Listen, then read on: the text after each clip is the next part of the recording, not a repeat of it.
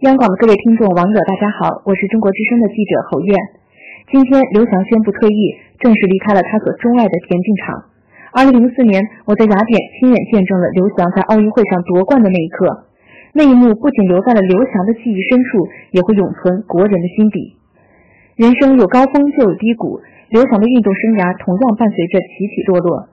回顾刘翔的职业生涯，可以说酸甜苦辣咸五味杂陈。无论怎样，我们看到他尽力了。无论怎样，十二秒八八这个数字都将注定和刘翔的生命紧密结合在一起。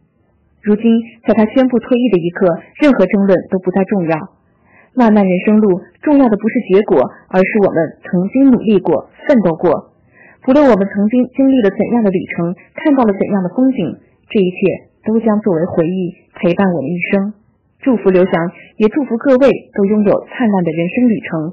各位晚安。